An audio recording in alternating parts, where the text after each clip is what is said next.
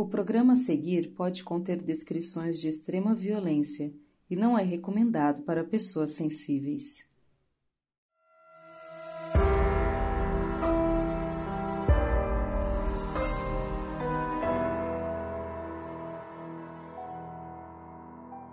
Oi, Brasil! Oi, gente, aqui é a Mabê. Aqui é a Carol Moreira. E antes desse episódio, a gente tem um recadinho para dar para vocês. É, gente, esse é o último episódio do ano. Ah. Não. E depois a gente vai entrar em recesso e assim. Antes que vocês briguem, A, a, gente, tá tem precisando a gente tá muito, por precisando. favor, deixa, gente. dia 1 de janeiro de 2023 vai completar três anos de modus operandi. É mesmo. A gente nunca tirou o recesso de fim de ano. Nunca? Nunca. Por isso que a gente tá doida. Lógico. Por isso, explica muita coisa. Isso explica muita coisa. Então a gente vai dar essa pausa e. Quer dizer, pausa não, né? A gente vai sair de recesso e a gente volta que dia, Carol? Dia 19 de janeiro, que vai cair numa quinta, como sempre. E aí a gente volta normal, episódio toda quinta. Mas a gente vai deixar uma tarefa de férias. Você é aquela professora que você vai tirar férias e a professora deixa uma tarefa. A gente vai dar uma tarefa legal pra É, vocês fazerem. É uma tarefa boa, gente, que é o Mods Awards. Ê! É a nossa segunda edição do Models Awards, um prêmio que a gente inventou pra nós mesmos.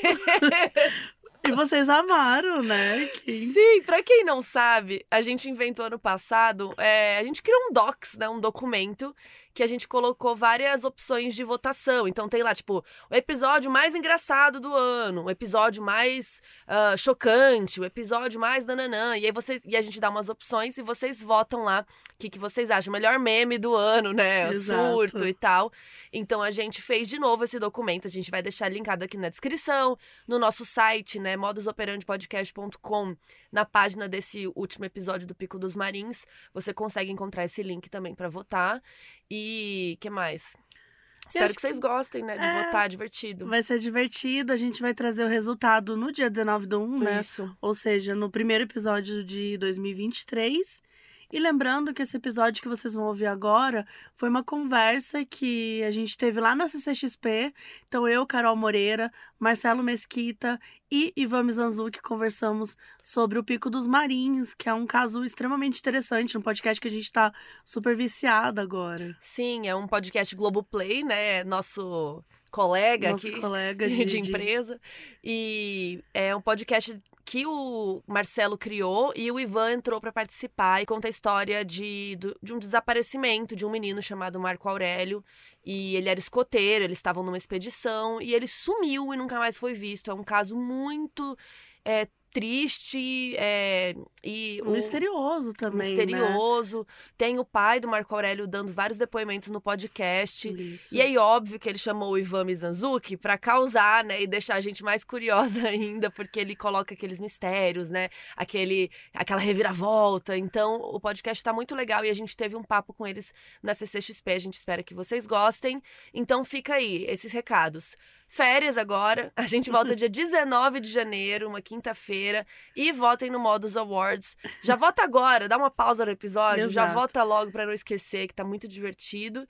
E dia 19 a gente traz os resultados pra vocês. Boa. E agradecer também por esse ano, né? Nossa, Foi sim. um ano muito incrível. A gente vai falar muito sobre isso no, no- quando a gente na tiver retrospectiva. na retrospectiva. Só que ela vai chegar em janeiro. Mas lá a gente vai falar como o ano foi nosso melhor ano, eu Nossa, acho, foi né? incrível. Foi, foi incrível, aconteceu muita coisa. A gente É, lançou um livro. né, teve evento, teve muito encontro. A gente se viu mais, né? Porque a gente passou muitos anos sem se ver aí no Sim. meio da, da pandemia, agora que as coisas estão melhorando um pouco mais. Então, foi um Foi um ano, ótimo ano. Foi um ótimo ano, assim, de forma geral. A gente tá muito feliz e só queria agradecer por vocês estarem aqui com a gente, fazer a gente continuar sendo um dos podcasts mais ouvidos do Brasil. Sim. E, cara, ano que vem tem mais, né? Bora pra isso. 2023. Bora pra esse ano que. Esses três anos pareceram um ano só, né? É, Foi meio, tipo, paramos em 2019, de repente tá em 2023. exato. É, mas acho que foram ótimos anos aí do nosso podcast. E obrigada, obrigada mesmo por todo mundo que nos acompanha. É, é um grande prazer estar aqui com vocês, apesar do tema difícil, né?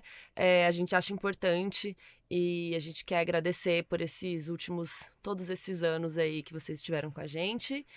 E vamos lá, vamos pro Pico dos Marins e pro ano que vem, até ano que vem. Até ano que vem.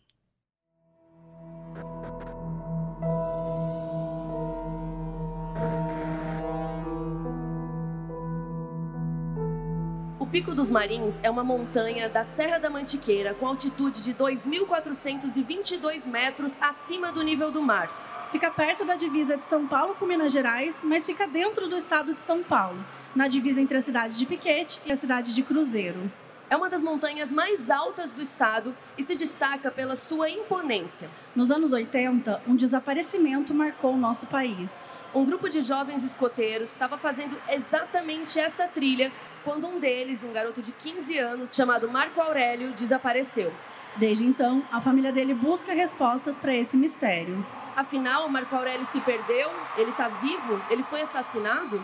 Pico dos Marins, o caso do escoteiro Marco Aurélio é um podcast Globoplay que resgata essa história. Eu sou a Carol Moreira. Eu sou a Mabê. E hoje nós estamos na CCXP, a convite do Globoplay, para conversar com os criadores desse podcast. São eles Ivan Mizanzuki e Marcelo Mesquita.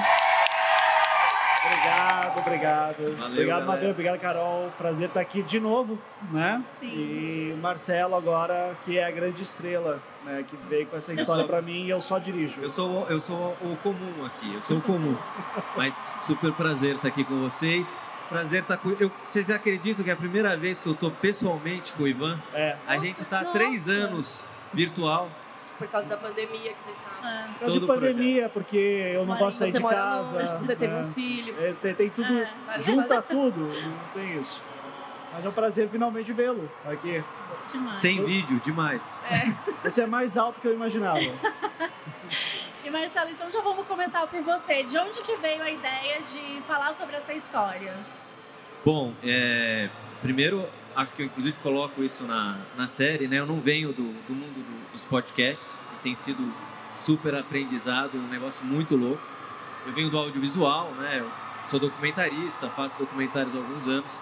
Eu entrei em contato com a história em 2017 e fiquei impressionado.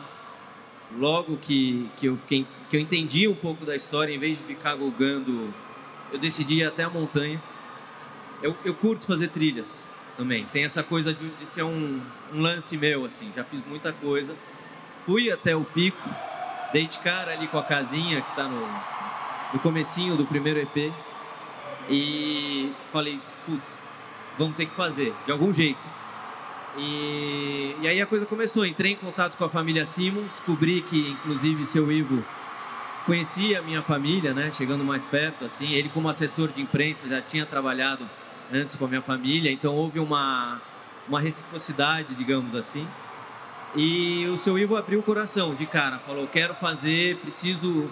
Né? A família sempre está querendo colocar o caso em evidência.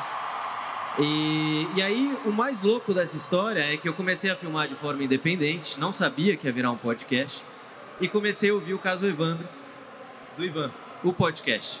E aí eu vim aqui na CCXP em 2019.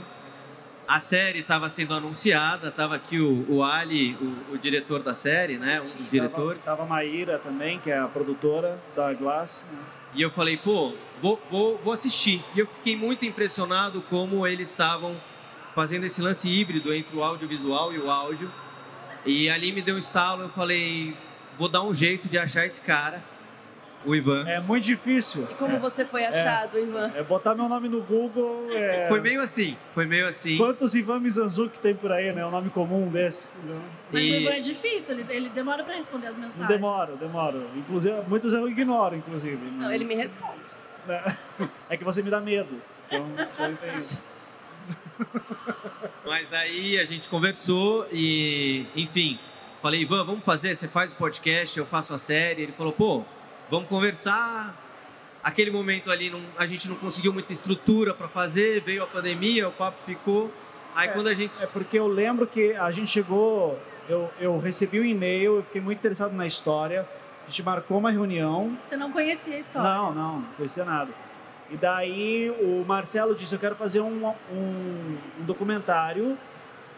O que você falou foi assim: Quero fazer um documentário, mas acho que daria para fazer um podcast com você e Ivan apresentando. E eu falei, Deus me livre. não, Deus me livre. Eu falei, né? lógico, é a voz, é a voz da- da- da- do podcast, eu vou falar, vai ser eu? Não, né? Eu falei, não, mas a história é tua, Marcelo. Tem que você apresentando. Daí no momento ele, ah, não sei o que, eu falei, cara, se quiser, vamos ver. né? Eu não vou fazer. É, eu não. Porque eu tava com o caso Evandro, eu já tava pensando em Altamira mais pra frente, então nem ia dar tempo. E, e eu, eu respeito muito a, a- a paixão do, do produtor, sabe? O Marcelo, por mais que não tinha feito podcast, era um cara que era apaixonado pela história, era isso que eu precisava. Toda boa história de podcast narrativo, longo, é, não ficção, precisa de uma pessoa que seja apaixonada, que seja alucinada com aquilo.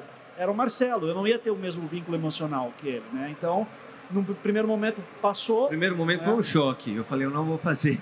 não, não sou o cara da voz, não sei, não sei fazer. Tanto é que eu fui gongado umas oito vezes pela Globo até acertar a voz. Pode falar essas coisas aqui? Não pode, pode. pode. Mas, Mas é, é, difícil encontrar é difícil. o tom, né? Não é uma coisa simples. Ainda mais quando você tá contando uma história que não é tua, né? Quando você tá contando uma história que não é tua. Então, eu acho que até encontrar a tua voz demora A- bastante. aprender a ler o texto, Ah, né? natural. sair natural é difícil, é difícil, né? Mas o que que você, tipo, o que que dessa história você falou, por que que eu vou ajudar esse cara? O que que te Ah, pegou? é, é porque, eh, primeiro, é a primeira vez que eu tô tendo oportunidade, junto com o Contra-Ataque, que também saiu no Globoplay, né? É, que daí é um podcast sobre futebol e ditadura, jogadores e personalidades de futebol que se lutaram contra a ditadura militar. Era a primeira vez que eu tô conseguindo fazer uma coisa que eu sempre quis fazer, que é tipo, chega com um trabalho gigantesco para mim, vamos tentar organizar, mas eu só vou dando pitaco, né? E a gente Só chama vou isso reclamar. é, a gente chama isso de direção daí, né? Então, tá ótimo. Então, é, então para mim, sempre, eu sempre quis ser a pessoa que pudesse emprestar o meu know-how, o meu conhecimento, para que outras pessoas pudessem brilhar. E daí, quando eu vi o potencial do trabalho do Marcelo e como ele era apaixonado, como ele tinha muito material sobre aquilo, tem uma coisa que, para chegar para uma história para mim, e não sou só eu, qualquer produtor, audiovisual, podcast e tal, é muito diferente você chegar, olha, tem essa história que eu acho legal, você devia dar uma olhada, e tem essa, ó, tem essa história que eu estou pesquisando há quatro anos já, e eu tenho um monte de gravação, eu tenho um livro, eu tenho não sei o quê, lá, lá. você já vem com uma confiança, tipo, ah, o trabalho já está andado aqui, boa parte já está, então isso já passa uma confiança maior do que começar do zero. Então eu disse, pô, tá aqui um cara que já tem experiência no audiovisual, que está interessado em tá com uma história muito interessante em mãos já tem uma pesquisa bastante avançada. Quero ajudar esse cara. Só que naquela época eu ainda era independente.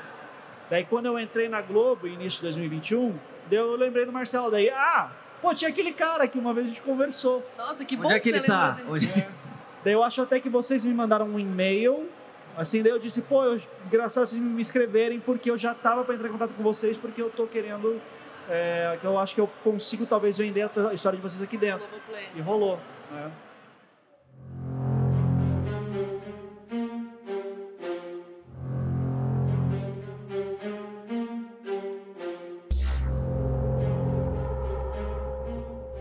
Contextualizar, pra quem não conhece a história, a gente tava falando de um caso que aconteceu nos anos 80. Uma- um grupo de escoteiros é, queria subir o Pico dos Marins. Você pode dar uma resumida só pra galera? Eu sei, é uma Um geral? resumida geral. Ó, assim. Desafio, hein? Só pra galera saber o que que... Ah, eu adoro quando pede que o Casevandro. Explica Em um rapidinho o. Casevandro aí. É, Deu, ah, rapidinho. é fácil. É, é uma tarefa, mas assim, resumidamente, é a história de um, de um grupo de escoteiros, são, são quatro garotos ali na faixa dos 15 anos, Marco Aurélio, o Oswaldo, o Ramatiz e o Ricardo, com um chefe escoteiro adulto, né, é, o Juan, que decidem subir o Pico dos Marins. O Pico dos Marins é, é uma montanha que é muito curiosa, porque ela é acessível, então se a gente quisesse aqui amanhã ir lá, talvez a gente vai subir, mas ao mesmo tempo ela é muito perigosa, então rola muito acidente. Eu só fui entender isso depois, mas isso é um outro assunto. E a ideia de subir e descer no mesmo dia, que é factível, é, tinha um lance para como se eles fossem mudar de faixa. Sabe faixa no, no judô? Eles fossem passar de um, de, de- de- eles passariam para sênior, né? Então era um desafio muito grande para eles. Então eles se preparam, chegam lá, ambientam ali na base dos marins. No terceiro dia eles sobem e quando eles estão ali a, a uma hora e meia, duas do cume, um dos garotos sofre um acidente, torce o joelho.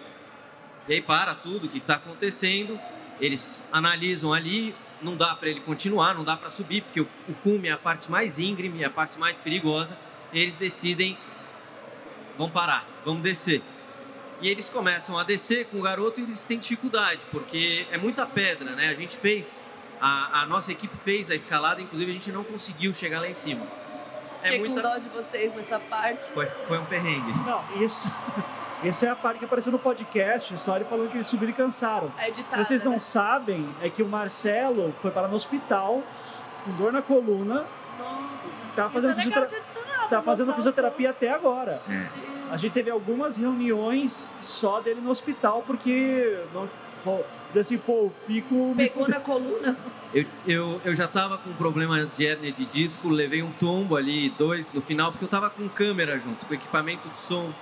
Escorreguei, caí algumas vezes. A gente subiu o Marins na sexta, no domingo eu tava no hospital e eu passei um tempinho lá. Foi ruim. Tempinho Enfim, quanto? mas- mas- tempinho quanto? Conta aí. Você tá me expondo aqui, Tô, cara. tô. É assim. É a minha Não, ele, ele função. tá amenizando, ele tá Foram, amenizando. foram 18 dias no hospital. Meu Deus. Mas é uma hernia de disco, nem eu sabia o que era isso. Né? Então, foi complicado. E foi louco, porque a gente fazia as reuniões de roteiro e eu tava morfina e tudo. Eu nem sei o que eu falei, mas saiu. Eu acho que o primeiro e o segundo episódio, inclusive, foram bem porque eu tava meio dopado. Mas resumindo, a hora que o garoto tá ali, o Oswaldo tá com o joelho machucado, eles decidem abortar a missão e descer. E eles começam a enfrentar uma dificuldade. O Marco Aurélio, e aí tem toda uma discussão, mas enfim, essa é a versão oficial. Ele se voluntaria, né? Ele era o monitor da patrulha. O monitor é o cara que fica abaixo do chefe no escotismo. Então ele tem um, um- um- lance de liderança perante os demais. Ele fala: Eu vou na frente, eu vou buscar ajuda enquanto vocês descem o Oswaldo devagar. E o chefe falou: Ok, vou te pôr na trilha, você vai marcando com o giz e a gente vai seguindo. E assim foi. O Marco Aurélio foi indo na frente e o grupo foi indo atrás, carregando dois, carregavam o Oswaldo e um levava a mochila do grupo. De repente rolou uma bifurcação na trilha. O Giz, com as marcações do Marco Aurélio, iam para a esquerda e o Juan, o líder, achou que o caminho tinha muita pedra e ele falou: Vamos pela direita. Bom, corta. Marco Aurélio nunca mais foi visto. O grupo decide pegar pela direita. Isso tudo foi questão de 15 minutos. Isso tudo foi questão de 20 minutos. Porém, o grupo que ficou junto, em vez de levar duas horas para descer até a base, levou 12 horas. Ele saiu no sul de Minas, o que é muito estranho também a forma como eles perderam. E eles chegam no domingo, lá do tipo 12 horas depois, às 5 e meia da manhã. Isso foi às duas da tarde do sábado. Foram correndo para a barraca. Marco Aurélio tá lá? Não tá lá. Cadê o Marco Aurélio? O Juan, o chefe, decide entrar no mato sozinho, fica quatro horas buscando, volta, não acha. Corta, para não contar uma história muito longa. Eles vão ligar para as autoridades às nove da noite, tipo 17, 18 horas depois do garoto ter desaparecido. E a partir daí a gente inicia uma das maiores buscas que já, já aconteceu no Brasil por um civil. Né? Eram 200 a 300 homens na mata, militares, bombeiros, policiais, voluntários, mateiros, helicópteros e nunca encontraram um fio de cabelo, uma pegada, um resto, nada do Marco Aurélio. Então rola esse mistério e a partir daí a gente vai trabalhando inúmeras hipóteses. É porque que eu- se ele tivesse caído ali, né, se machucado, caiu num buraco, teriam encontrado ele ali, né? Então, isso é, isso é um ponto curioso, porque a, a- o, o Marins tem muitas fendas. Ela é rochosa, tem 2.400 metros. Tem fendas lá em cima que, que os bombeiros chegaram a colocar corda, vai 70 metros para baixo, numa fenda, numa caverna. E a pedra não chega no final. E não né? chega. Então, assim, eles desceram com, com, com rapel, com um monte de profissional, agulhas, enfim. Não encontraram nada. Porém, tem essa hipótese de, eventualmente, até hoje, quem sabe o Marco Aurélio, ou né, o, o corpo do Marco Aurélio estar numa fenda. Porém, eles vasculharam o local inteiro, né? É, é, É uma diz- busca grande, né? Não foi uma coisa. Porque ali era uma cidade pequena e eu até fiquei impressionada com a busca. Porque eu, eu, eu sou, moro ali perto, nasci em Itajubá. Mora até hoje. Ainda não, mas nasci em Itajubá é Itajubá. perto. É pertíssimo. É perto. Já então- fui até lá atrás de, é. de, de, de testemunhas, personagens. É uma loucura. É, eu imaginei que sim, assim, porque, porque eu sempre tenho muito próximo. E eu fiquei pensando, eu fiquei impressionada, porque eu não esperava uma busca daquele tamanho, daquele nível de, de, de quantidade de pessoas mesmo, para uma região que é pequena, uma região que muitas vezes não tem muito recurso, né? Não tem muito. Mas você sabe que é, que é doido? Quando eu subi lá, a minha dúvida era exatamente essa. Tipo, quão grande é a montanha, né? Lá de cima. Porque de baixo você, não, você vê ela, você vê o cume, você não entende. A hora que eu subi lá, mesmo não tendo chegado até o cume, a gente ficou muito impressionado, porque é um, é um mar de possibilidades. Eu tentei visualizar ali 200, 300 homens, a gente até colocou no, eles viram formiguinhas. Então é, é, louco, porque todo mundo fala, tem até um, um dos bombeiros que fala, né, um policial rodoviário que fala, se, se Deus revirasse a montanha e chacoalhasse, o, o Marco Aurélio não ia cair de lá, de tanto que a gente procurou. O Marco Aurélio não está lá, né? Todos que fizeram a busca falam, lá ele não está. Mas é muito grande, tem vários buracos e... Cara, a Serra da Mantiqueira, a Serra da Mantiqueira é muito gigante. É muito É gigante. muito É gigante. muito grande, É só muito que grande. assim, daí a gente tem que colocar os condicionantes, que era a nossa sala de roteiro, era ficar discutindo essas coisas. A gente pegava casos, por exemplo, de pessoas que desapareceram. Todos apareciam de novo, nem que fosse só o corpo da pessoa. O Marco Aurélio não. O Marco Aurélio, ele era um escoteiro experiente. Ele saberia fazer um caminho. Então, ah, ele estava marcando. Então, tem várias coisinhas que, ok, o que, que pode ter acontecido? Será que ele está lá ainda? Inclusive, a gente discutia muito dizer, eh, Marcelo, ao final do episódio 2, as pessoas têm que ter plena noção que não tem, assim, que tudo que era possível para tentar localizar ele foi e que se esgotaram as possibilidades. Então, por isso que daí a gente parte para uma outra noção, que é a investigação criminal, que era uma preocupação que o Que é Marcelo uma das tinha, teorias, que é uma né? das teorias, porque a gente é é uma brincadeira que o Marcelo fazia direto de, ah, isso aqui é uma história de um não crime, porque assim a gente não pode dizer que teve um crime, a gente não tem noção. É um desaparecido. É, um desaparecido que a gente não sabe o que aconteceu. Mas a partir do momento, a- a gente tinha que organizar narrativamente, dizer assim, olha, a gente tem que dizer, primeiro episódio desapareceu, segundo episódio as buscas e terceiro episódio a gente vai para investigação. E o Marcelo começava a dar palpitação nele, ele dizia assim, Tá Não. louco. ele dizia, não, mas porra, mas é- aconteceu ao mesmo tempo, a busca e, e Ah, o tá. inquérito, eles É. andam juntos e um influencia o outro, isso é verdade. Só que a gente precisava dizer assim, olha, é dizer, olha, come, as buscas começam assim, terminam assim e tipo, se esgota, esquece a montanha, não tá na montanha, a conclusão é essa. Então, a partir daqui, a gente vai para a investigação. Daí, porque, daí a gente vai, daí vai retomando algumas coisas da investigação, da- da- das buscas da investigação, mas a gente precisava meio que clarear para ficar fácil a narrativa ficar mais clara, né? E, E uma- trabalhar por tópicos. E uma das teorias é sobre o Juan, o como fala? mestre, Che- o chefe chefe dos escoteiros. chefe escoteiro. porque começaram a suspeitar que ele tinha alguma Ah, relação de cara. estranha, que ele fez algum, pode ter matado e escondido o corpo, jogado numa fenda. Então, qu- quais são as teorias, as maiores teorias? O primeiro erro do Juan, que é, que é clássico, é ele separa o grupo. Existe uma regra dentro do escotismo e que se aplica, inclusive, não só ao escotismo, mas a qualquer expedição, né? De você não separar o grupo. Que vocês quase fizeram isso, né? Eu ouvindo aquilo, eu fiquei Nossa, eu, desesperada. eu também, eu fiquei assim, Vamos então metade volta, assim? metade. Não, gente. Foi, foi uma. É, foi, eu, eu acho que ali eu, eu dei um passo em falso. Foi até louco que a gente mandou a edição e o pessoal da Globo falou: corta, corta, corta, porque você tá se expondo. Porque eu realmente queria ir além. Eu, eu- você eu entra na imagino, pira você de querer falou, Eu entender. vou fazer isso aqui, Não, e você quer ente- eu queria entender a montanha, eu não estava entendendo. Aham. Você não entende ela de lá. Mas isso não foi um exemplo de como é, talvez? Foi e, e foi difícil para a equipe, né? Porque eu fiquei cego, eu compreendi melhor o Juan. Eu não entendi que o Flávio, o técnico de som, estava com medo. Eu demorei a entender, eu fui pouco empático. Foi, foi, foi uma, uma sombrinha minha ali que É uma vontade de fazer esse Chegar caminho. até eu tava, eu tava tão obcecado, e eu acho que o Juan fez algo parecido. Né? E, e e tem um negócio bonito que o Juan coloca, que é do tipo Marco Aurélio, ele queria muito ser monitor. Ele é um menino que nasceu com uma série de dificuldades prematuros, que teve prematuro, perdão, que teve sequelas, é, ele tinha dificuldades físicas no locomover, ele enxergava pouco.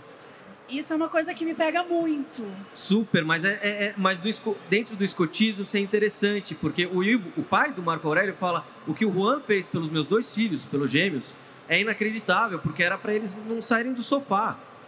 E ele subiu uma montanha, e, e isso serviu para o resto da vida, apesar da tragédia. Eu tinha muita dificuldade de entender esse sentimento de, de gratidão que o Ivo tinha para com o escotismo, sendo que é muito contraditório, né? Mas voltando ao Juan, ele separou. Isso é o primeiro erro. Como assim um chefe escoteiro separa um grupo? E aí de cara a polícia já pensa, peraí, isso não, tá, estranha. isso não tá batendo. Ele não erraria, ele era um chefe exemplar, ele era respeitado por muitos escoteiros, ele era famoso dentro do escotismo. Essa história não tá batendo. Ele não separou, né? ele A- teria na cabeça. Aqui, ou ele não separou, ou ele não teria feito de propósito. Então aí começam a entrar várias hipóteses da polícia, não nossa, de novo, né? Do tipo, ou existe um segredo no grupo, ou, ok, o, o, o chefe levou lá o, o Marco Aurélio até o ponto de bifurcação, algo aconteceu, ou, ou ele realmente foi por um lado, foi pelo outro. O problema é que o Juan comete um segundo erro. 12, né, o dia seguinte, às 5 e meia da manhã, ele entra na barraca, vê que o Marco Aurélio não tá, Volta deixa os três sozinho. garotos dormindo, porque eles estavam esfomeados, eles comem lá uma lata de leite condensado. E ele decide, ao invés de avisar A o morador polícia. da casinha, o seu Afonso, ou chamar pela polícia, o que for, ele, ele vai pro mato sozinho. E ele fica quatro horas. Aí, e aí eu não tô aqui fazendo movimento de culpar o Juan, mas aí ele se complica mais ainda. Ele podia só realmente estar procurando, ou aí entram as teorias, ou o que será que ele estava fazendo. ou se eventualmente ele volta. Aí são várias teorias. Ou, número um, vamos supor que aconteceu algo lá em cima, ele volta para enterrar o corpo. Número dois, eles simplesmente se separaram, volta, encontra o Marco Aurélio eventualmente morto porque bateu a cabeça, fala: Isso vai, isso vai se voltar contra mim, vou enterrar o corpo porque eu vou acabar sendo vou- culpado por tal. Por ter separado. Então começa. E- a polícia faz esse movimento imediato. E é muito estranho porque. E se o Marco Aurélio estiver vivo? Eu acho que vai além ainda. Acho que o primeiro erro do Juan é quando ele decide não subir com guia. Também, Ah, é, perdão. isso. Que é o maior lá. O erro. reirinho É zero. o É maior o zero, erro. é o zero. Você tem toda a razão. É, e- Toda então, razão. assim, o que me assustou foi isso. Tipo, uma pessoa tão competente, que eu entendo também que é competente, mas passou por uma situação ali que assusta mesmo. De repente, você tá com crianças de 15 anos sob a sua responsabilidade. Você quer tomar a melhor decisão possível, né? Nem julgando. E às vezes a gente erra também nas decisões.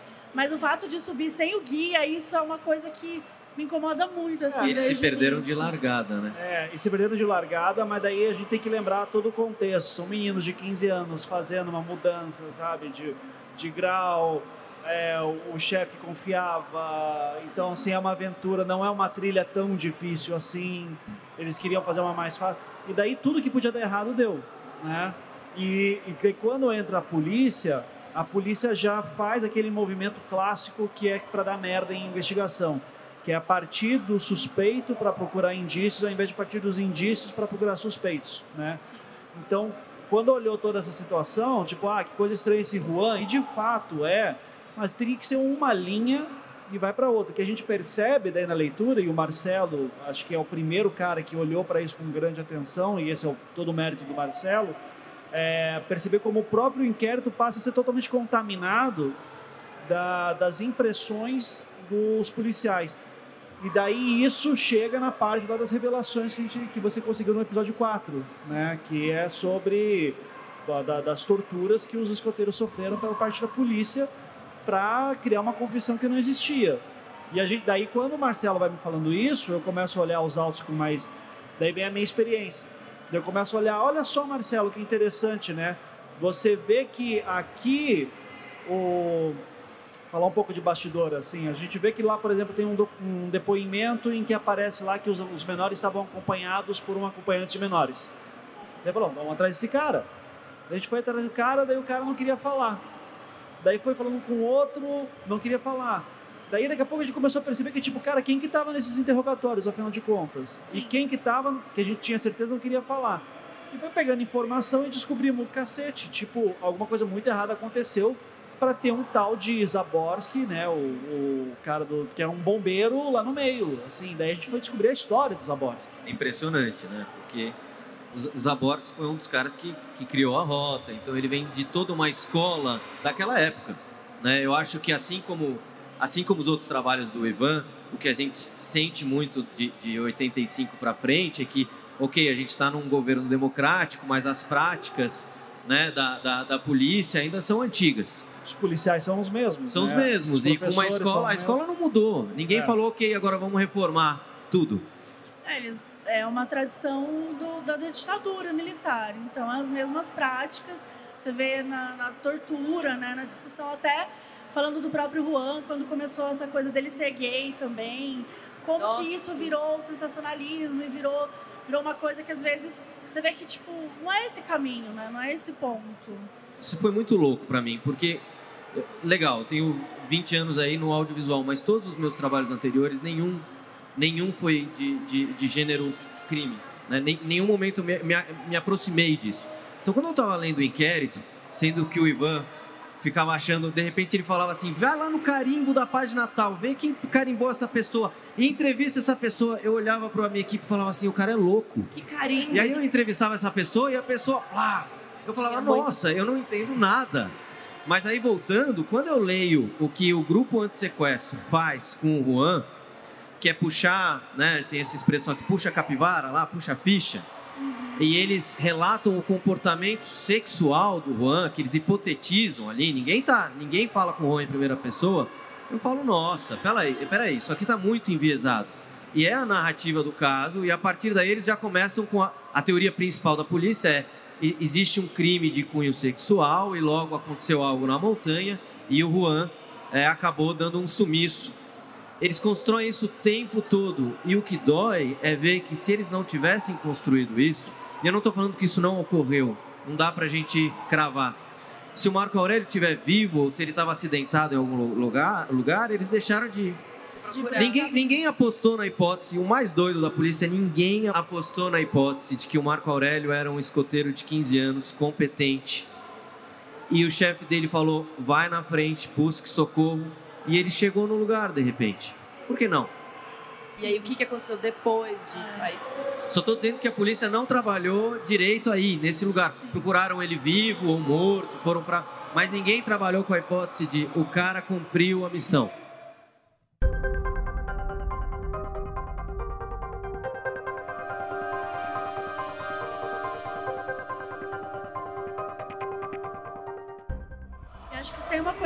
Pode valorizar dentro dessa história é que se a gente teve esse lado da polícia, a gente tem o lado de uma família extremamente competente na investigação. A quantidade de acervo que o doutor Ivo, né, seu Ivo tem e a, a Neuma, né, ela, ela, é falecida, né, a Neuma, mas que de gravação, com, de entrevista com o Juan e tal, que eu acho que é muito importante a gente olhar para esses, para todo esse arsenal mesmo de informação que eles coletavam, eles estudavam tudo que passavam por eles. Gente, eles foram para história de alienígena, eles foram para tipo espiritual, é, para tudo. Eles foram em todos, que eu acho que é o que eu faria se fosse com a minha família, sabe? Você quer investigar tudo, você quer olhar todos os pontos possíveis e o que era mais plausível entregava para a polícia e a partir dali. É, então eles tinham muitas informações. Eu acho que se por um lado teve isso da polícia de só olhar para aquele lado, acho que o bacana e o que talvez que faça até o podcast ser é, ser o que ele é hoje, é vocês terem essas informações do seu livro, né? É, sobre isso até uma coisa que me deixou muito impressionado, que difere de tantos outros casos que eu já trabalhei, né, é que não é só que o seu Ivo e a família estavam lutando tal, comparar com o seu João Bossi, por exemplo. O João Bossi também sempre lutou para descobrir Sim. o que aconteceu com o Leandro, com o Leandro. Só que a diferença é que o seu Ivo registrava, fazia diário. E isso é, é, é, muito impressionante porque a nossa memória vai perdendo, né? Por mais traumático. E ele registrar aquilo, quando eu lembro da gente discutindo o roteiro do episódio 6, né? Que foi sobre a caixa. Dizendo, cara, a caixa é, né, é a grande narrativa. Que é, que saiu ontem, que é, é, é a história da família tá nessa caixa. Então, centrar nela como esse símbolo dessa luta dessa família, que mesmo depois que a polícia arquiva ou a polícia está fazendo outras investigações, existe uma investigação da família e com um registro muito bom. Não é só investigação de correr aqui e ali, é, é do tipo, o seu Ivo fica, era assim, né? O seu Ivo ficava ditando, a Neuma datilografando, e daí ia colocando na caixa, ia colocando as informações, e gravação de, de ligação, de trote, e... Então, o acervo dessa história trágica da família, eu acho que é uma, é uma coisa à parte também. Daria para fazer uma, uma série inteira só sobre aquela caixa. E isso é uma das dificuldades, né, de fazer um podcast de uma coisa que aconteceu há, sei lá, 40 anos Sim. atrás, né? Como que a gente tem material, com quem que a gente vai falar. Então, é bom que tinha essa parte, né? Então, quais, quais foram as dificuldades que vocês tiveram com relação a essa passagem de tempo tão grande assim? Olha, ao mesmo tempo que a família também é muito organizada, organizar a caixa foi um desafio gigantesco. Porque sim, o seu Ivo é exatamente o que o Ivan descreveu. Ele tem todas as matérias de jornais e são folhas soltas. Às vezes ele atendia o telefone, escrevia um negócio lá e é um papel que ele jogava na caixa e eu não sabia se esse papel grudava, era quase como um quebra-cabeça. E o doido dessa história da caixa, eu nunca te contei. Hora ou outra, o seu Ivo me pedia a caixa de volta. Ah. Ele me entregava a caixa, eu ficava lá trabalhando. A hora que ele me pedia, eu me desesperava. E como eu tinha um zelo muito grande, eu organizava tudo que eu tinha catalogado e, e, e mandava para ele. Aí depois de dois meses falava, seu Igor, preciso pegar a caixa de novo. Eu pegava a caixa e ela estava inteira bagunçada. E o que, que eu pensava? Ele abria a caixa e ficava tentando juntar as peças. Então é um negócio que ele remói diariamente. E a família também. E, o, e uma das dificuldades que, eu, que a gente teve jogando pro tempo é o próprio seu Igor. Porque na, no fundo, no fundo, a série é sobre o, desaparecimento do Marco Aurélio, mas é sobre a busca de um pai por um filho. Lógico que é sobre a família, mas é principalmente o pai. A mãe não está mais aqui, mas a mãe está lá super presente. E o difícil para mim, pessoalmente, foi lidar com os sentimentos do pai. Porque ele é sim essa pessoa obstinada e doce, mas ao mesmo tempo ele bota uma pressão que eu entendo e eu respeito muito grande para as coisas saírem, porque ele quer fazer do podcast o maior cartaz de procura-se já feito na, na, no planeta Terra. Essa é a vontade dele. Sim. É um negócio gigantesco porque ele acha que ele. E ele tem um ponto, ele tem 83 anos, que ele pode morrer amanhã. Lembra da, da primeira reunião? A gente fez uma reunião com a família, tava lá todo mundo se atropelando, falando. De repente a Patrícia falou assim: gente, o que vocês têm que entender é o seguinte: o meu pai é um arquivo vivo. Tem que aproveitar. Aproveitem, porque o tempo está passando e, só, e ele é mais do que a caixa, porque ele dá voz à caixa. Né? Então, o, o, o tempo joga a favor e contra na verdade ele nunca joga a favor, mas assim o acúmulo joga no sentido de ter conteúdo, né? Mas é difícil, por exemplo, muitas pessoas que a gente queria entrevistar morreram. Outras tantas, as pessoas falam: "Você tá louco? Não, não mexe nesse vespeiro, não quero falar", né? O comissário de menor, assim, entre falamos com o filho dele, o cara falou: "Meu pai tem uma história para contar, vocês têm que falar com ele". Fomos falar com o cara, o cara fechou a lojinha na nossa cara. Não queria falar. De jeito nenhum, e muitos. Inclusive os próprios escoteiros, só um topou falar. É legal de abrir, eu convidei todos e convido aqui, né? As reforços, mas o difícil do tempo é isso, né? Acho que é. é, faz tanto tempo que eu me incomodei com isso, não vou me incomodar agora. Sabe Deus o que você vai fazer com a minha matéria, com a minha entrevista. Isso aí tudo é, é o meu dia a dia, né? Assim, todo mundo. O que, que esse cara tá querendo falar comigo? A gente estava falando agora há pouco, né? Chega um cara que nunca você nunca viu. Oh, Vamos falar sobre aquela coisa horrível de 40 anos atrás que você está envolvido, que você trabalhou? É, ia remexer no passado, numa coisa triste. É. E é isso que você falou, eu não sei o que você vai fazer com isso, né? Vou, vou dar uma fala, eu não sei se você vai me prejudicar, se você vai me culpar, né? É, e, e, tem um lance muito importante, diferente, por exemplo, do caso Evandro, que não teve um julgamento, não há um culpado. Então, assim, é, alguém está mentindo. Né? Você afirma que alguém está mentindo? Eu, eu acredito que sim. Eu não posso falar quem, mas a gente conversou com todas as partes. Houve em alguns momentos pessoas que não quiseram falar. Eu complementaria que alguém está mentindo não significa que essa pessoa está viva. Sim, na época alguém mentiu. Alguém mentiu. Alguém mentiu. Ou, e aí, só concluindo, de repente todo mundo está falando a verdade e o Marco Aurélio está aí, está vivo. É, é, e, e, tem uma outra coisa também de casos criminais que a gente pensa muito em binário, né, de, de mentira ou verdade existe aquele campo cinza no meio, que é o pior e que geralmente onde está tudo tá ali no meio, que é eu acho que eu vi um negócio, eu falo com muita convicção porque o papel ele não, né, ele fica mais incisivo a tua fala e pode ter sido uma impressão errada. Né? É, e aí o policial lá falando, mas você viu ou não viu? viu? Ah, eu vi, é. eu vi, eu vi, beleza. Aí o cara escreve lá, eu vi isso. Aí você fala, putz, eu não sei. E daí o policial já começa a sugestionar para você. E é muito natural, você nem percebe quando está no meio já. A pessoa era assim, assim, assim ah, tinha cabelo azul, tinha um cavalo azul, daqui a pouco, ah, é, ah, tem uma B. Né? Mas pode a ser outra, é a culpada. Né? É, daí de repente se descobre que a pessoa, o azul para ela, na verdade era um verde. Sabe? É umas coisas Sim. bobas. Isso acontece muito em caso criminal. É, em depoimentos, principalmente dessa época. Porque uh, tem uma crença no, no, no, na criminologia brasileira, em geral, é uma crença muito levada na palavra. Por isso que confissão tem um peso tão forte aqui no Brasil. Então, agora, o, ponto, a, virar, a ponte de virada que vai ser importante quando se a gente chegar lá em algum momento é perceber que nem a confissão se pode, pode confiar. Porque a confissão ela pode o cara pode estar assumindo o crime de outra pessoa, ele pode estar com um transtorno. A ele gente já pode falou vários casos de É. confissão errada. Tem o próprio caso do Isso- caso Evandro. É, isso pra mim foi um choque. Por exemplo, o Ivan, às vezes eu li o inquérito pra ele falando assim, Ivan, vai na página tal, olha o que o seu Afonso está dizendo. Olha lá, lê comigo. Eu queria ganhar a discussão, né? Eu não ganho tô uma certo. dele, eu não ganho uma. Só vale colocar. Aí ele falava, Marcelo, em que condições ele deu esse depoimento? Como é que você sabe se não tinha alguém pressionando uma arma apontada para a cabeça, como o Ricardo disse que tinha uma arma apontada para a cabeça? Então é, é muito, contra... muito e, louco. E mais, você pega por- uma coisa que o Marcelo. Isso é um pouco difícil também de fazer se você não está acostumado, mas eu dizia, Marcelo, pega o primeiro depoimento do seu Afonso, para dar esse exemplo, e pega o, o momento de acareação. Quanto tempo que se passou? Ah, se passou 10 meses.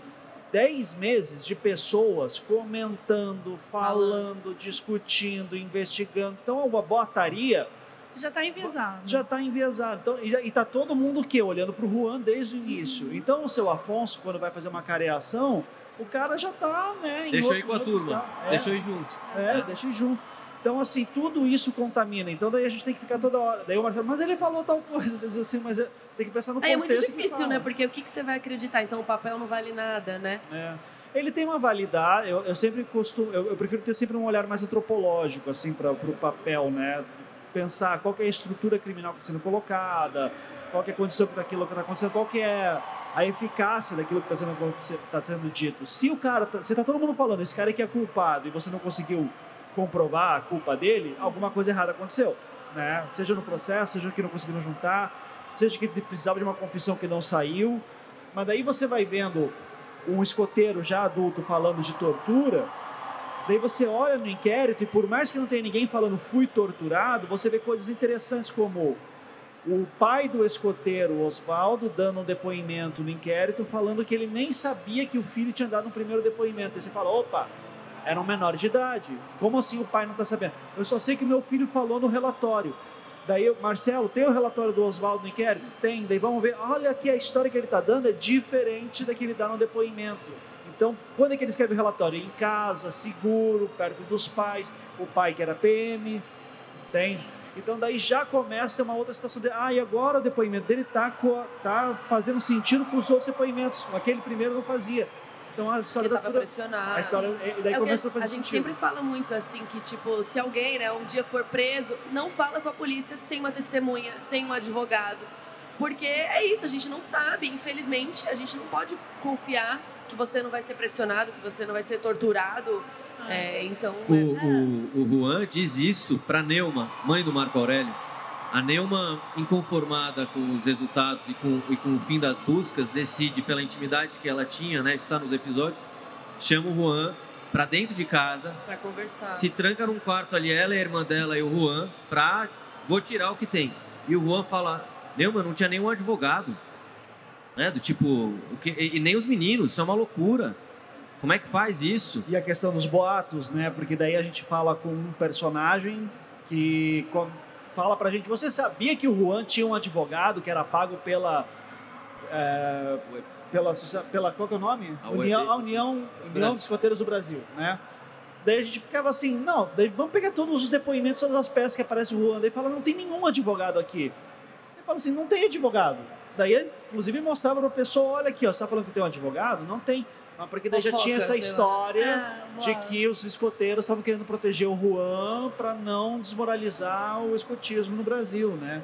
E, o- e interessante que o Juan, anos depois, arquivado o caso, se torna advogado. Que é muito comum. Os, É. os acusados Casevandro, o Davi fez direito, né? O Vicente acho que estava fazendo também.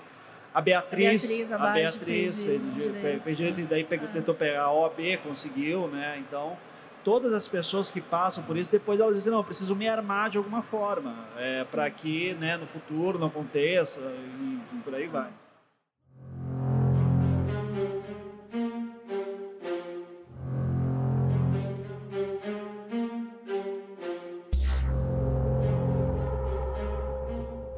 Coisa que, saindo um pouquinho desse contexto agora de investigação, a gente estava até conversando antes, eu a Carol, que existe um trunfo muito grande nesse caso, que não é normal em casos de desaparecimento. que é você não sabe, 40 anos depois, como a pessoa está, fisicamente falando. E no caso, a gente está falando de um sumiço, um desaparecimento de uma criança que tinha um irmão gêmeo idêntico. E eu achei isso muito chocante, assim, desde a primeira vez. Você se chocou quando ouviu a primeira vez o episódio? Sim, eu fiquei. eu fiquei chocada, porque eu falei. Porque você achou que não ia rolar? Eu, eu era a favor de revelar isso no segundo episódio. Porque ah, eu falava cara. assim, Ivan, é, isso é muito conhecido. As pessoas vão botar no Google. É. E, e, e, a galera mantém. E a virada era muito melhor no quarto. Né? Mais uma que eu perdi pro Ivan. Eu falei, Marcelo, as pessoas não vão procurar no Google. É uma minoria. Por incrível que pareça, público de True Crime gosta da de, experiência. da experiência. Aí, aí então, o, o pior é que aí ele me mandou um print de um ouvinte que falou adorei a virada de plot com o irmão gêmeo e tal. Nossa, para, ouvi para, três vezes. Parabéns ao Marcelo. Tá vendo, né, tá vendo? Aí teve um ainda que me falou, tá incrível, só faz maior, como o Ivan faz no caso Deus. do Evandro. Eu falei, não. Socorro. Chega. Mas eu, mas, mas eu o... acho interessante muito. isso, porque... Então você, é claro que não significa necessariamente, até porque a gente, se ele está vivo, a gente não sabe em que condições que ele se encontra, né, fisicamente, desnutrido, enfim, o que, o que aconteceu de fato com ele. Mas, de uma forma geral, você. É, eu acho que a família tem um trunfo muito grande nas mãos de conseguir, talvez, saber como ele poderia estar fisicamente. Você sabe que rolou um negócio muito bizarro? Eu, nem, eu também não contei essa. Quando reabriu o caso. Tô, tô descobrindo um monte de coisa é, aqui. E eu fui, e eu fui entrevistar o, o delegado que tinha caído ali. Ele caiu no caso, foi reaberto, né? Tava claro. Quando eu fui falar com ele, ele tava cru. Ele não conhecia. Hoje já. Uhum. E aí ele falou assim: Não, Marcelo, fica, olha, fala para a família que a gente está. Eu fiz o retrato falado, distribuí os cartazes em vários lugares aqui, Campos do Jordão e tal. Eu olhei para ela e falei: Mas, doutor, ele tem um irmão gêmeo. Você fez um retrato falado envelhecido do quê? Gente. Eu, eu juro, eu tenho isso. É. expositivo aqui. Volta, apaga depois. Mas assim, agora indo pro lado sério da coisa, mas indo pro lado sério da coisa, tem dois, dois lances muito loucos que me tocaram dessa história do Gêmeos. O primeiro que quando a gente foi entrevistar o Marco Antônio, o gêmeo, pela primeira vez, e a Luísa estava comigo, quando Lu, chegou Luiz é ali, é a Luísa é produtora executiva, também. uma das produtoras executivas, além da Ana Bonome, da Morena Cote, só colocando aqui do, da Trovão, enfim. A gente chegou lá no térreo e eu tava nervoso. E o, e o Marco Antônio é muito simpático, muito querido, eu não sei porque. Aí eu comecei a falar assim, Luísa, eu tô. Eu, eu tô meio em choque, porque a gente não tá indo ver o. o eu, eu pensava que eu ia encontrar o Marco Aurélio criança. O tempo todo na minha cabeça. A, Você fala a, isso no episódio. A busca que fica, mas é muito doido, porque quando eu falo na possibilidade da gente encontrar o Marco Aurélio, me é vem o garoto de 15 anos. anos. Isso é muito doído. Porque eu olho para o Marco Antônio e o tempo passou. E ele tem cinquenta e tantos. E ele tá, assim como eu tô ficando, ele tá calvo. Sabe? Do tipo, ele, ele, ele, é um, ele é um homem, um adulto, tem dois filhos. E eu olhei para ele, eu não conseguia fazer a pauta. Era um negócio muito doido, que eu fico meio arrepiado até hoje. Falo, caramba, esse seria o Marco Aurélio. É. O que aconteceu com a vida dele?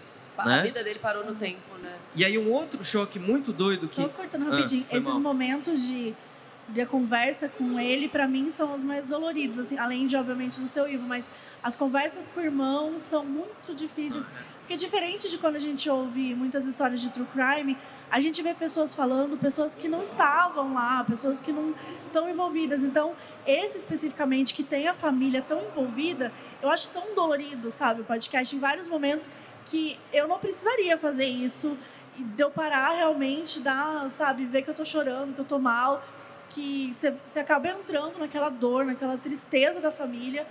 E eu acho que isso deve ter dificultado muito mais também na hora de falar sobre isso, mas desculpa só cortar, porque você falou do irmão e toda vez que o irmão fala, nossa, dá uma Não, A entrevista com ele é um negócio, falei pra, pra Lúcia ainda, eu falei, é, eu fiz poucas perguntas, porque ele conta e ele, ele tem uma capacidade emocional e racional que eu nunca vi junto. Sim. É porque ele racionaliza muito, ele me explica o porquê que ele acha que o Juan não cometeu o crime. E é muito doido. E, e, eu comecei a ver que ele pensar. Era como se eu estivesse entrevistando o Marco Aurélio. O mais louco é isso. E sabe o que é o doido? Que antes desse trabalho eu filmei uma dupla de gêmeos, os grafiteiros gêmeos. Filmei durante sete anos. E eles faziam realmente tudo juntos. Os desenhos faziam assim Então, quando eu tava falando com o Marco Antônio, em alguns momentos eu falei, "E- ele tá falando a verdade mesmo sem mesmo que ele não estava lá, ele tá me contando o que aconteceu, eu acredito, muito doido. E aí para fechar um pouquinho essa história dele, ele me disse um negócio que eu não pesquei na hora. E eu não sei se todo mundo pescou. Uma amiga, uma grande amiga minha esses dias me mandou uma mensagem falando essa parte é foda. Eu não entendi na entrevista, eu só entendi na transcrição. Ele fala assim: "Marcelo, sabe por que que eu acredito que meu irmão tá vivo?" Do ônibus. É o momento do ônibus que ele fala? Ele fala Você que ele só só foi conhece- reconhecido uma única vez na vida dele. Quando ele me falou, eu não acho que deu um tilt na minha cabeça, eu Pera, não entendi nada. Como eu não vi esse ainda. É, explica é, pra foi ontem. É, é- É. Mas é meio difícil de entender. Ele falou assim, Marcelo, com toda a divulgação que a minha família fez, em Ah. todos os programas de auditório, em todos os lugares, né, que Porque todos ele os é jornais igual, que foram, nunca ninguém chegou na rua e falou, você é o Marco Aurélio? Aham. E aí me deu um falei, eu falei assim, tá, mas aí ele, aí ele terminou. Você entende? Eu tenho um rosto comum. Eu comecei a perceber que meu rosto é comum, ele não, ele não se destaca na, na, na multidão. Então eu acredito que meu irmão tá vivo. Porque eu comecei a pensar, falei, olha que louco. Foi só com isso que eu acreditei também. Porque até então eu ficava ele vivo, não sei. Não, E a sensibilidade, nisso. Aí né? quando ele fala essa história, a gente é comum, a gente não tem nenhuma característica física que, Que salta. sabe, que- Se que- tivesse que aqui, ia passar olhos. batido. Exatamente. Então, aquilo que está passando na televisão toda, no jornal do Brasil inteiro falando sobre esse caso. O cara é reconhecido uma única vez em 40 estranho. anos. É estranho. Eu- ali eu falei, tem razão. Mas É por que, isso. que ele não teria voltado, então? Quais são as teorias? Se ele tá vivo.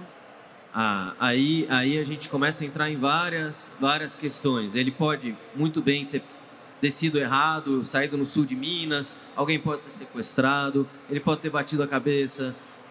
alguma lesão cerebral, perdido a memória, recuperado. Ele pode ter fugido, embora eu, particularmente, eu opinei, eu refuto pela família, mas ele pode.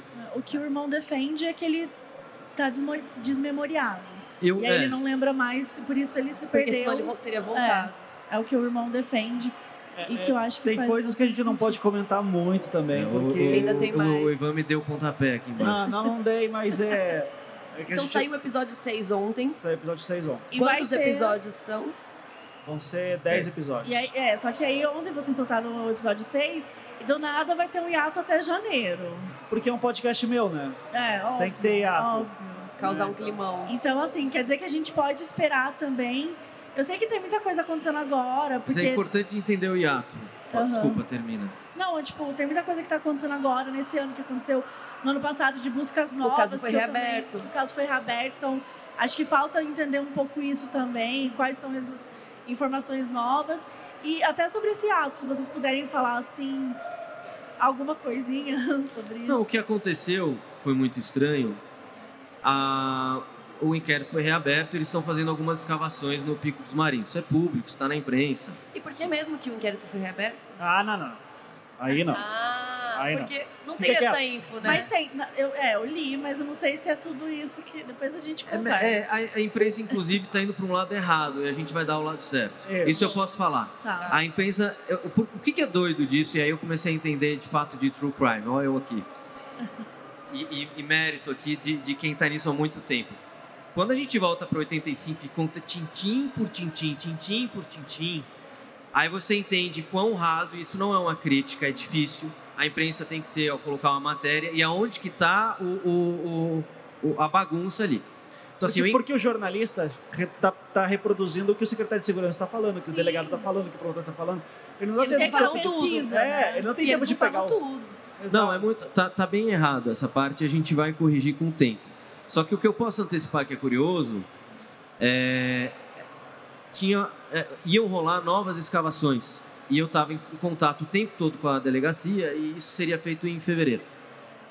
E do nada, lançamos o podcast, rolou aquela matéria no Fantástico com a Mas família. você participou de escavação em novembro de 2022. Sim, eram du são duas. Aquelas, né? Porque são duas linhas que a gente vai explicar Tá. melhor na retomada. E Tá. não é o que está na imprensa. Já te antecipo. As novas escavações, e as que seriam as últimas, seriam realizadas em fevereiro, porque é período de chuva no Pico dos Marins. Não dá para subir. Não dá mesmo. É tipo é barro, 4x4, gente que encara. E de repente lançou o podcast. Eu não estou dizendo que foi por isso, mas coincidentemente, do nada, eles falaram, me mandaram um áudio e falaram, Marcelo, as escavações vão acontecer quarta-feira que vem. E era tipo quinta. A gente entrou num. num como assim? Agora? Vocês estão enrolando a família. Enrolando não pode. Vocês estão postergando essas escavações há 15 meses e do nada, em uma semana, com chuva, a previsão era de chuva. Vocês não sabem o que foi subir com a nossa equipe. A gente subiu num 4x4, puxando o carro da polícia, um dos. E o, nosso 4x4, que, que é um cara lá que, que presta serviço de transporte, ficou descendo e subindo as equipes de televisão e os carros de polícia para subir. Não subia. Rolaram as novas escavações, então a gente está apurando. E é isso que a gente vai esclarecer, além de trazer um pouquinho mais de conteúdo sobre as hipóteses ali de 85 a 2019, para daí cair no, no, no presente. Né? Mas é isso. Mas está quente. Tá, tá, tá quente, né? Tá quente e esse hiato ele vem num bom momento também porque eu lembro quando, o, o- quando começou a ter essas escavações que tiveram agora, o Marcelo ficou muito desesperado de cara, a gente tem que publicar sobre isso, a gente tem que fazer um episódio correndo, tá? Eu disse, gente, a gente não é imprensa. A gente tem que entender que a gente não é imprensa. A gente corre o risco de publicar coisas erradas. Então vamos segurar e vamos deixar o tempo agir a nosso favor, porque o tempo nos ajuda a, tipo, acontecer aquela coisa que tá todo mundo indo para cima e tá- vai, vai cometer muito equívoco. Espera, respira, continua com a tua rotina. Ah, mas os ouvintes vão reclamar. Foda-se, vamos fazer certo. É. Porque daí, quando sair certo, daí assim a gente consegue finalizar a questão. Até porque tá- tem um inquérito aberto, né? É. Eu acho que isso é meio delicado até É demais. super delicado. Porque super se a gente colocar qualquer coisa equivocada lá, sem embasamento, você direciona de novo para um lugar É. errado. É, essa é uma das maiores discussões que eu e a Carol é, te- tipo, a gente teve ali no início do podcast. E eu acho que é uma das maiores discussões que o True Crime deveria ter. Porque a gente fala, "Ah, o crime acabou de acontecer, não vamos falar sobre. Não vamos. A gente não fala de nada que aconteceu. Acontece um crime hoje, no dia seguinte, ah, vai ter episódio. Não, não vai ter episódio. Vou falar o quê? Vou falar, vou pegar meia dúzia de, de informações que saíram no jornal. Aí, tipo, ah, fulano matou. Aí vão lá e, e Lincha lincham a ela na rua, ela morre. Ah, foi outra fulano. Ah, então vamos linchá-la aqui agora. Ah, então, ah, então- quer dizer, sabe, qual que é o nosso papel? Vira o papel de, de, de informar, de contar uma história ou de ficar apontando o dedo, né? Sem nem ter. A gente não é investigadora, não somos detetives, a gente tá contando uma história. Então acho que esse é, é- E ao mesmo tempo, tá tudo acontecendo.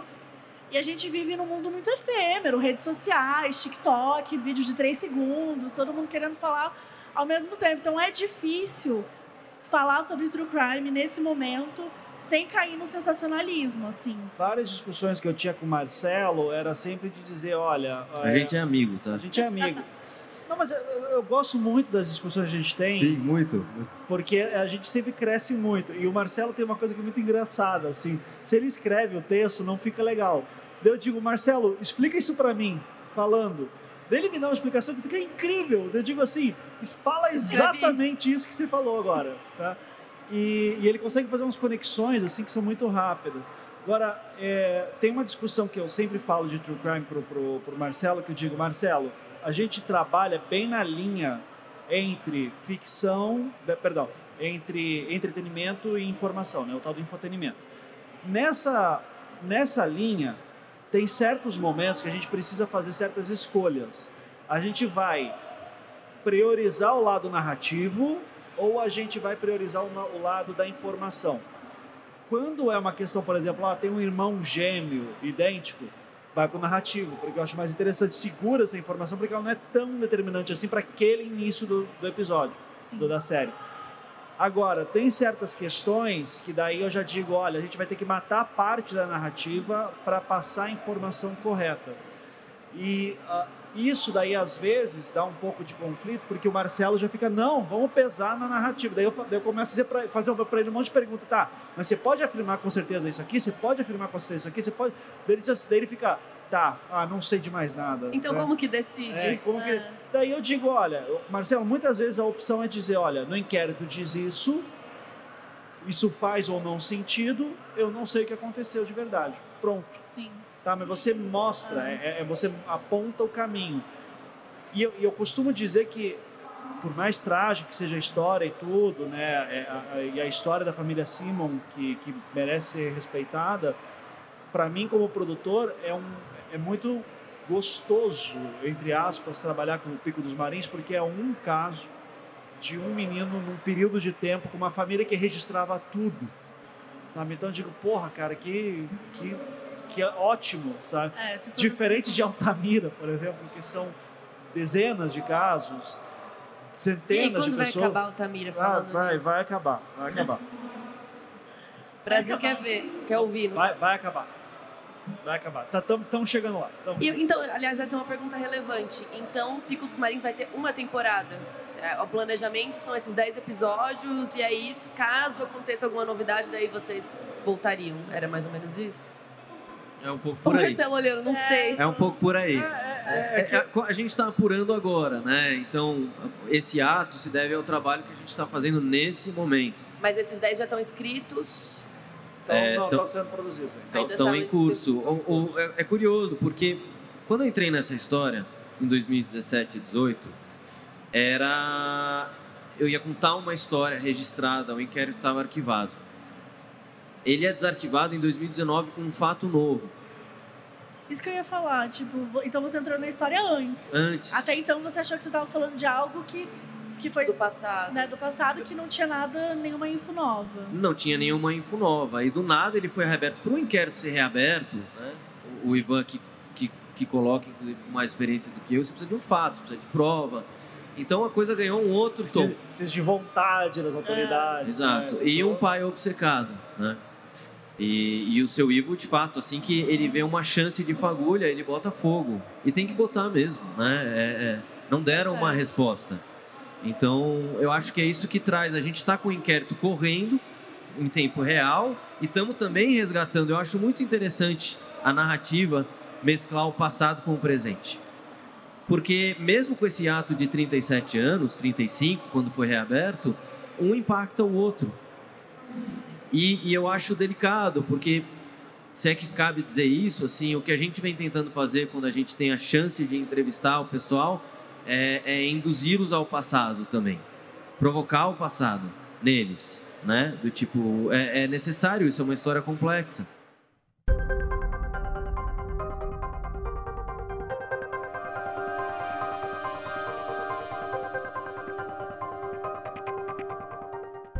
O Ivan tem uma teoria sobre o que aconteceu no podcast dele, né? No caso do Evandro. Você tem alguma teoria sobre o que aconteceu? Ou você vai contar só no último episódio? No último episódio. Ah, eu tentei, galera, eu tentei.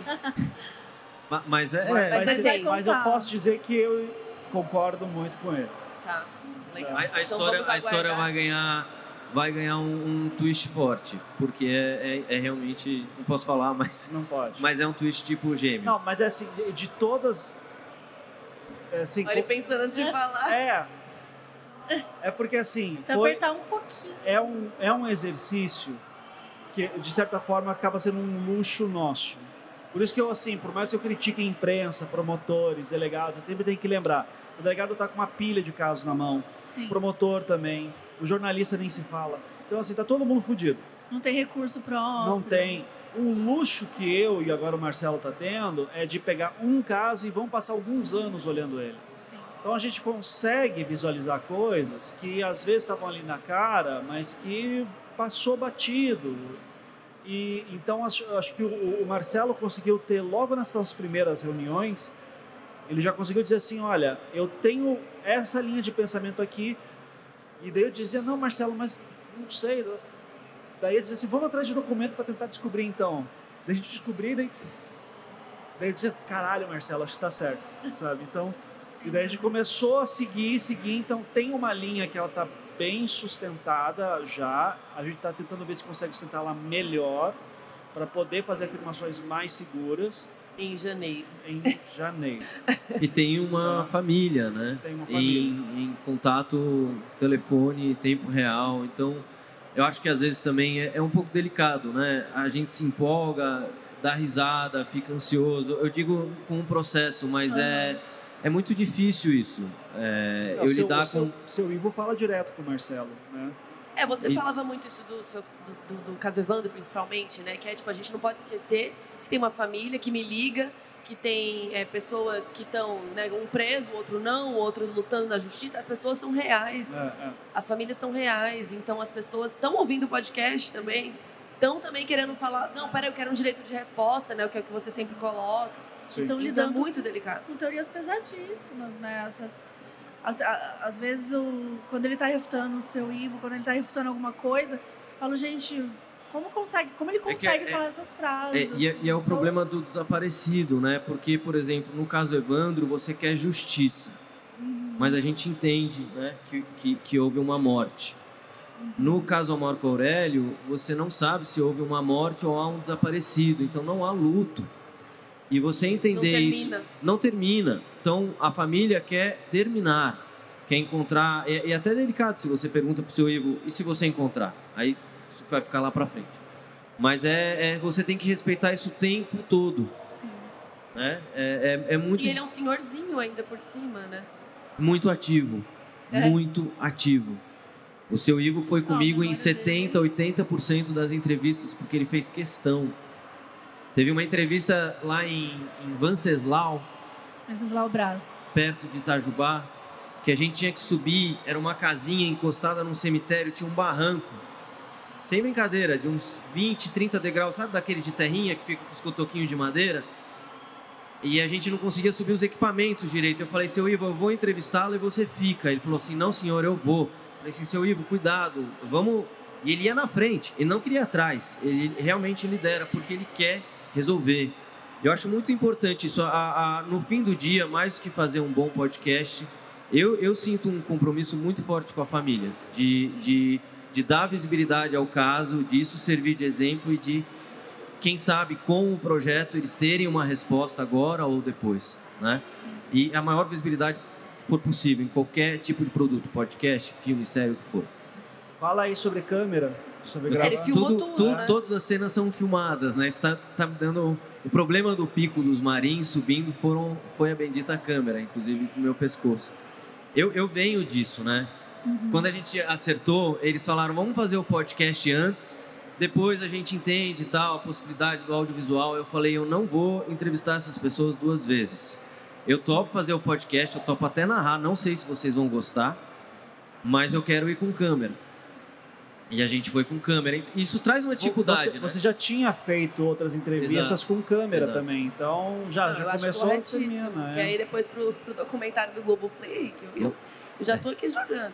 Já- já- É, já tá tudo lá, tá tudo filmado, né?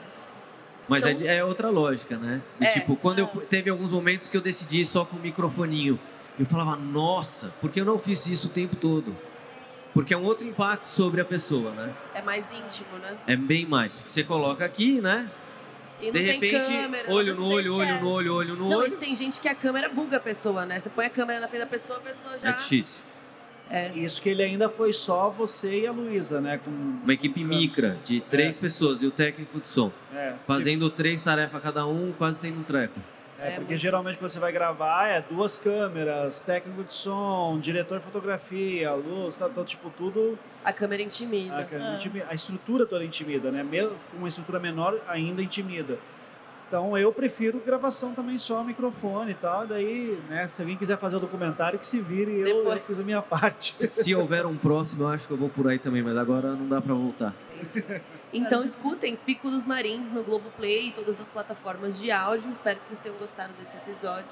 Muito obrigada, Marcelo. Pera aí, pera aí, Marcelo Muito tem que falar as redes Ivan. sociais dele que ninguém conhece. Vai lá, Marcelo. É verdade? Faz o isso? merchan. É É, faz seu merchan. É, é pra falar mesmo? É pra O falar. Bom, eu, no Twitter eu vou mal, eu não sei nem o, o nome. O Ivan me fez criar um, mas eu não sei mexer direito. Eu o Instagram é Marcelo underline M underline Mesquita.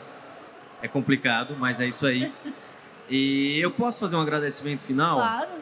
Eu queria agradecer muito, estou o tempo todo falando mais a família Simo, pela liberdade, pela cooperação, o Ivo, o Marco Antônio, a Patrícia, é, todos eles. E queria agradecer a Trovão Mídia, que produziu Sim. e mergulhou de cara, os roteiristas, José Orenstein, a Silvia, é, os produtores, né, a Ana, que eu já falei, a Luísa Moreno. Eu queria agradecer porque é um trabalho muito grande, né, Sim. pesquisadores, todo mundo tá lá no- nos créditos, mas de coração foi um mergulho muito bonito da equipe. E a Globoplay, claro, por ter dado o espaço Suporte. e meu, meu professor de True Crime aqui É do isso, lado. prazer. E vocês?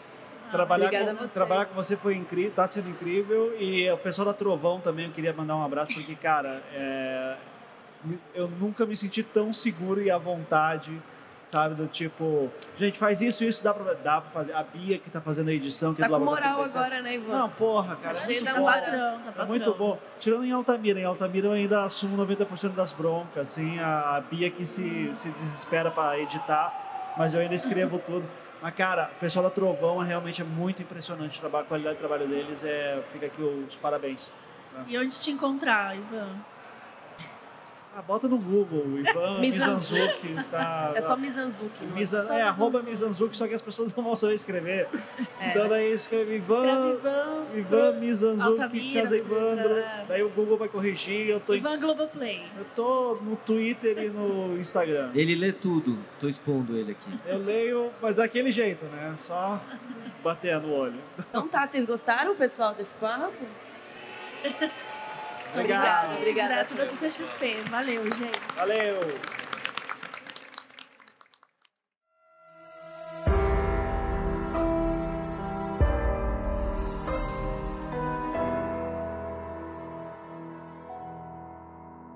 O aviso no início desse episódio foi gravado pela Sandra de Oliveira Nunes, que é nossa apoiadora na Aurelo.